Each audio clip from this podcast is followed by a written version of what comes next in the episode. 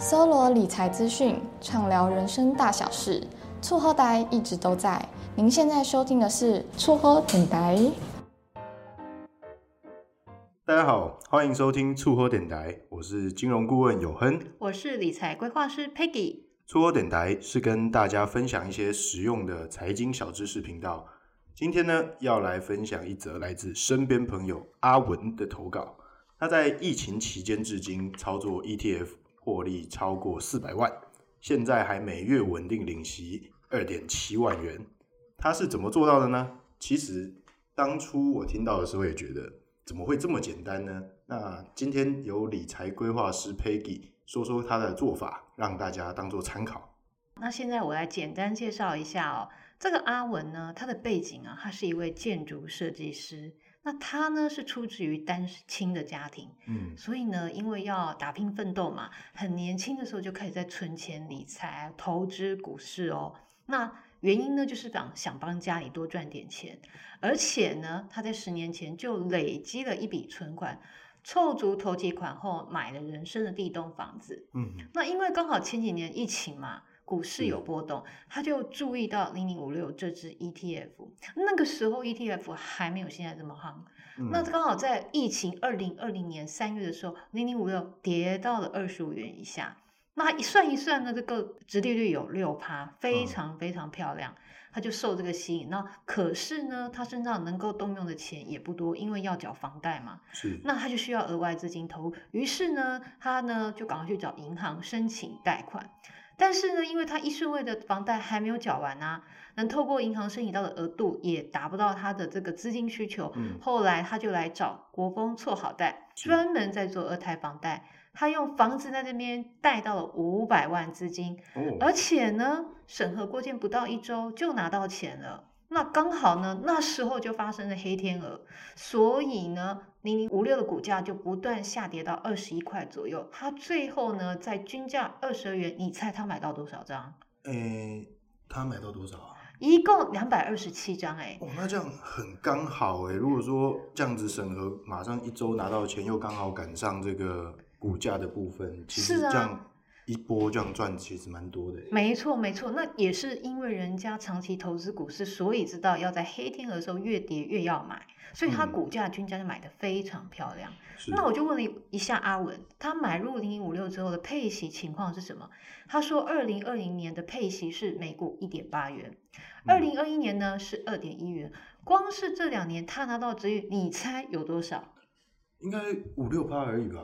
不止。将近九趴哦，高达八点八六哎，哇塞！而且呢，在二零二一年五月的时候，零零五六的股价更是夸张涨到三十六点一七元的高价。刚当初他买二十元金价的时候，价差就有哎，算一算是十四点一七元。好，但是呢，在二零二二年呢，没想到会跌到二十三元左右。那你知道为什么会跌那么惨吗？哎，这又是为什么呢？因为我本身比较没有关注这一块的部分。哎呦，就是因为那时候啊，就是阳明嘛，之前人家抢当这个航海王啊，就没想到后来就股价下跌啊。哦、那时候阳明跌了快五成啊，还有啊那些什么广达、光宝科、华硕、联友这些股价都是因为库存太多，都不断修正，所以呢，嗯、那时候零五六在二零二二年又跌到了二十三块。而且呢，也因为这样呢，在当年呢，零零五六就没有配息。不过呢，嗯、你知道嘛？今年大家疯什么？今年股市大家都疯这个 AI 嘛，对，对吗？对，所以今年就有 AI 股，伟创、广达、技嘉的加持，然后呢，零零五六股价就不断的狂飙。你知道，到了七月底，真的很夸张哎，又到三十七点二五元哎。塞结果呢，阿文就一算嘛，他就发现自己的含息报酬已经超过四百万了，就决定在零零五六高涨的时候全部卖了。他最后是在三十六块的时候全部卖掉，然后呢，他就把这些获利全数都跑去买零零九二九。哎，那他为什么全部卖出去的时候，他为什么要又要转过去零零九二九啊？其实我有问过阿文哦，他说呢，因为他会呢去买零零九二九，是因为哦，就是。国内第一张首打月配息的 ETF，嗯，那这个零零九二九，它追踪的是特选台湾科技优息指数，它在去年的股息率有八点二趴。如果你把时间拉到五年的话，平均股息也有七点五趴左右。而且呢，这支零零九二九它每年只换股一次，比零零五六稳定很多。哦、那他买下这个零零九二九的时间点是今年七八月，总共买了，嗯、你猜多少张？该不会也是两百多张吧？没错，买了两百四十六张，而且呢，很幸运，它的成交均价在十六点五元。那现在呢，很夸张诶，现在这个时间点已经快十九块了。然后，而且呢，依照零零九二九每年每个月配息零点一亿元，所以呢，每个月可以领息。两万七千多，然后他再用每月配息持续买进一张半来增加总张数，所以呢，你知道吗？每个月是自动免费繁殖一点五张，那这不就是利滚利吗？那其实呢，嗯、这就是当一个 ETF 包租公的小撇步嘛。哦，原来是这样。可是我有一个小问题，就是如果他这样赚八点八六的，您刚刚说八点八六的殖利率，那是零零五六。对，那他可是这样还要还两个房贷的话，他这样子。这样子划算的吗？其实哦，我觉得最大的重点是因为呢，他呢是这个建筑设计师，他的年薪本来就有百万，是。那他还两个房贷呢，就是靠这个他的本薪的收入来源。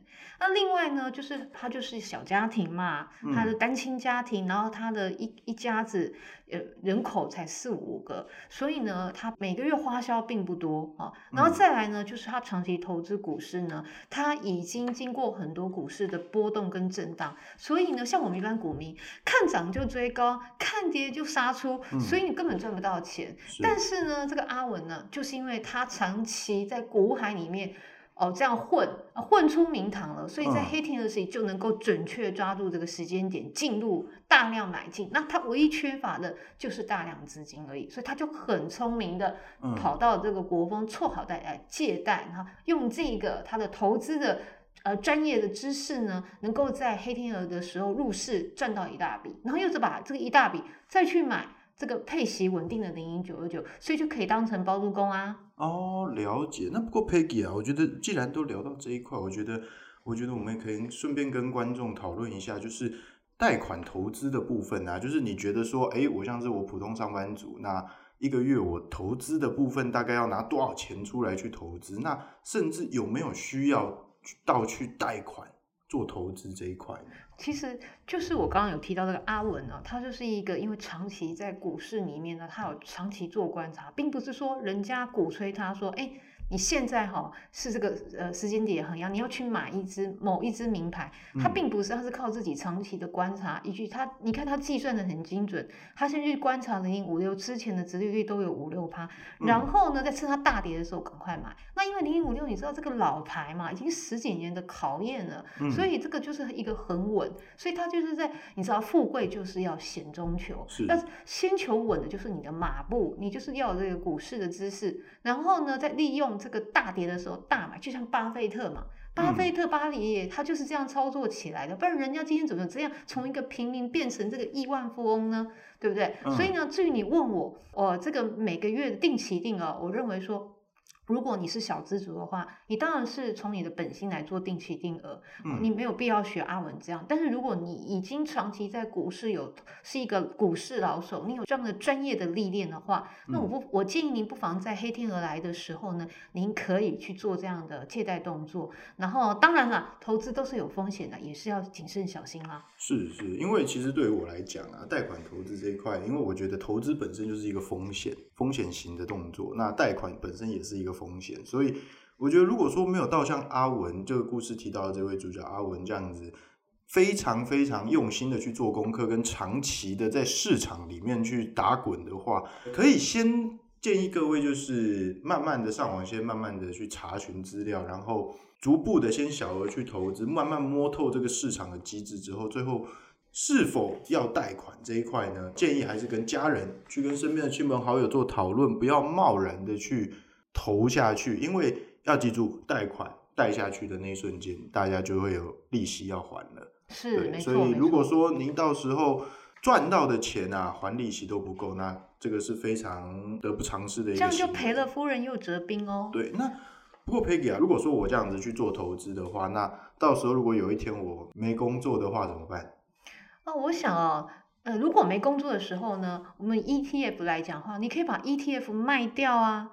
那或者是说呢，你就把这个领息的钱拿来。呃，转换成你要支付房贷的部分，然后一边找工作。那无论如何，呃，呃，我是觉得阿文这个做法是挺聪明的，因为他做的是零零九二九是月月领息，哦，他就是要趁这个月月领息，他本来的打算是要每个月再去买一一张半来增加它的张数。嗯，那但是呢，如果说你突然被裁员哦，景气不好，你也可以选择把这个息拿来支付你的房贷。或者是把它全数卖掉，因应你的这个紧急所需。哦，了解。好，不过呃，刚刚您也有提到说有那个，它本身是股市包租公嘛，应该是说它现在这个形态，这个形态上面大家都称它为股市包租公。那因为我本身就是在做不动产的包租公，哇，那但是好羡慕啊！但是本身的这个房产呢是位置比较尴尬一点，对。但是我听到它变成股市包租公，我真的觉得有点眼红，而且。听起来他收到的租金啊，比我自己本身啊在收到的租金还要多。这一块你可以方便跟我解释一下吗？其实啊，阿文有分享说，他就是考虑说，如果他再买一间房子来租别人的话，光是房价就，哎，你看现在房价不便宜，一千五百万，但是月收也只有两万五啊，是不是？顶多两万五嘛。可是呢，他花五百多万买零零九二九，每个月就拿到两万七，哎，哎，这个价差五百万跟一千五百万是三。三倍耶，是吗？嗯、所以呢，那是不是这个其实呢，比买房子收租要优渥许多？是。那加上呢，如果你买的新房子，你还是要再背一笔房贷利息啊。所以呢，嗯、他觉得不如趁零零九九九现在还是低价的时候，赶紧买入存股。如果呢，以后他实现了存五百张的目标，每个月就可以拿到五万五的配息。是。那依照这个零零九二九每个月这样买。自动，他再买一一张半的话，他大概花十四年可以圆满这个五百五百张的这个梦想。那到时候呢，你十四年之后，他的房贷跟二胎房贷都已经还完了，所以呢，他最快呢五十五岁就可以退休了。不仅呢有自己住的房子，还有呢工作上的上百万的存款，而且呢只要不卖掉零零九二九。终身都可以持续领息哦。是。那阿文就说，好家在他懂得股市怎么投资，嗯、所以怎么算都很划算。这也难怪为什么三年前他就跟国风凑好贷来借笔钱买入零零五六，然后转投资零零九九，实在是非常聪明啊。哦，原来是这样子。那我觉得。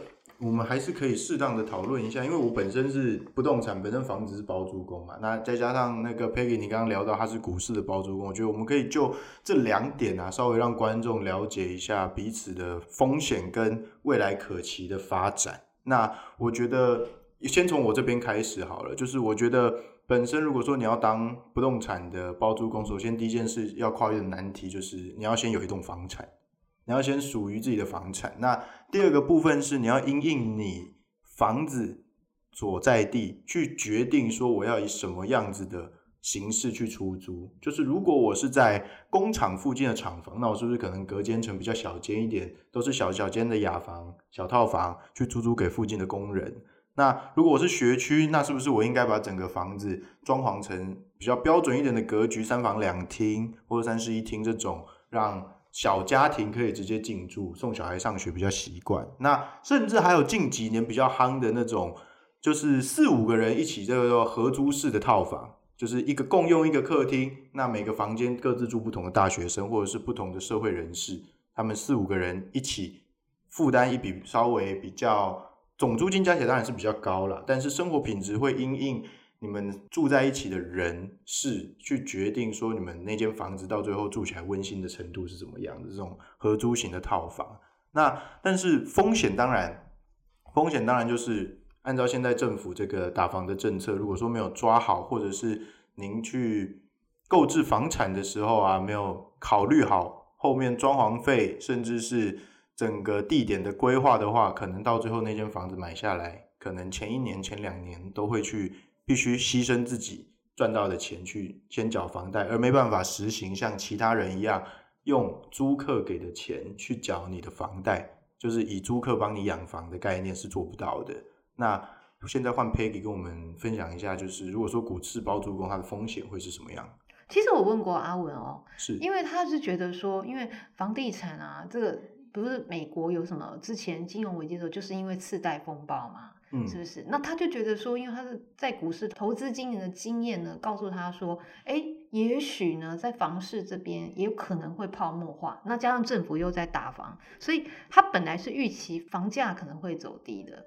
房市的话可能没有这么的呃乐观跟热门。但是呢，而且呢，他的个性就是哦，他觉得说，为什么他要买一个新房子，然后花时间、花金钱去把它租给一个他不认识的陌生人，然后让陌生人享用他买好的房子，然后他还要去处理这个修缮的问题啊。然后万一呃房子本来新新的，然后呢，到时候被这些呃来来去去的租客们用了之后，就会有这个呃就会老旧，然后设备就没有当初那么好。那万一他还完贷款的时候，房子变成自己的，他自己住的时候就没有那么理想啦。嗯、所以他觉得说处理这么多事情，他觉得很烦，他宁愿去投资股市当包租公。嗯、是。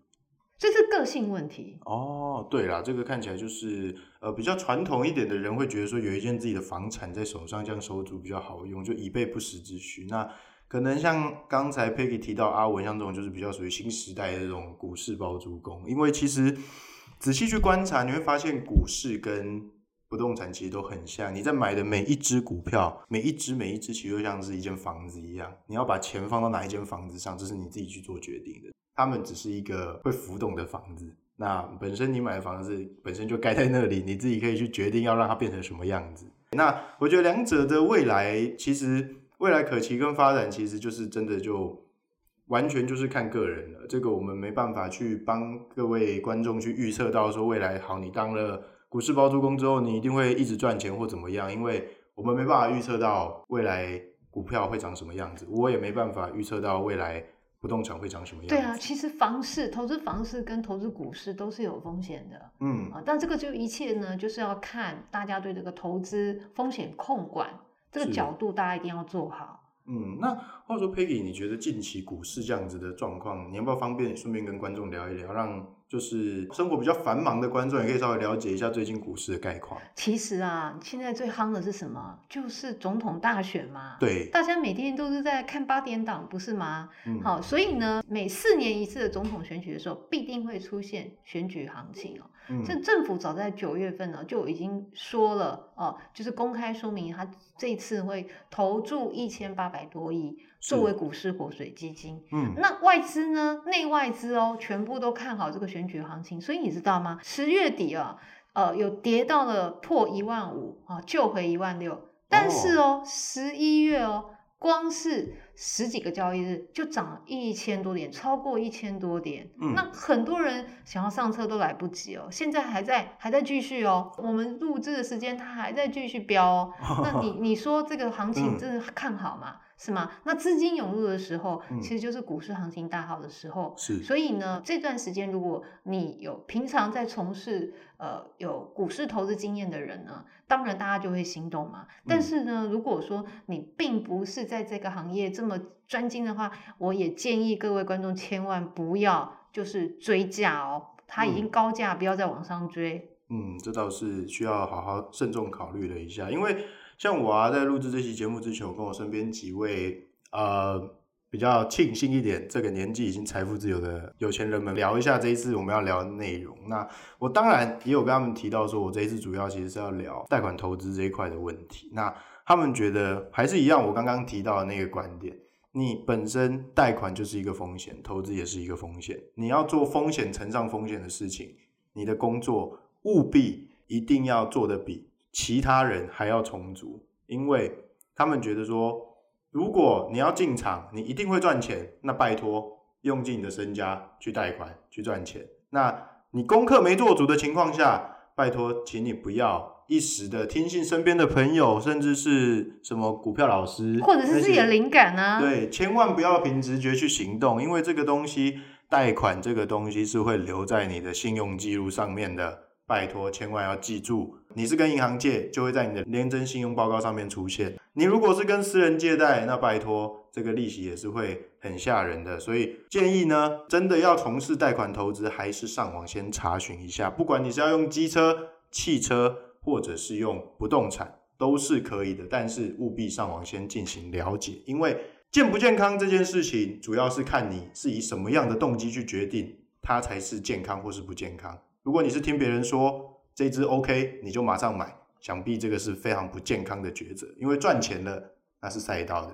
赚钱绝对没有这种什么名牌途径的哦，所以我旧话重提，任何投资都有风险，在操作任何投资的标的的时候呢，请各位观众务必格外小心谨慎哦。嗯，对。那最后呢，如果你们喜欢我们节目的话呢，记得帮我们分享、评分、留言跟订阅。有任何疑问，也都欢迎到 IG、Facebook 私讯我们，TikTok、YouTube 搜寻“促好贷”，也有其他金融贷款相关影片哦。促好电台，感谢您的收听，我们下次再见，拜拜，拜拜。今天的节目结束喽，欢迎来到无情工商时间，债务整合、房屋增贷、企业贷款、资金周转，有资金问题，请找最暖心的促好贷，让促好贷陪你一起重放人生光彩。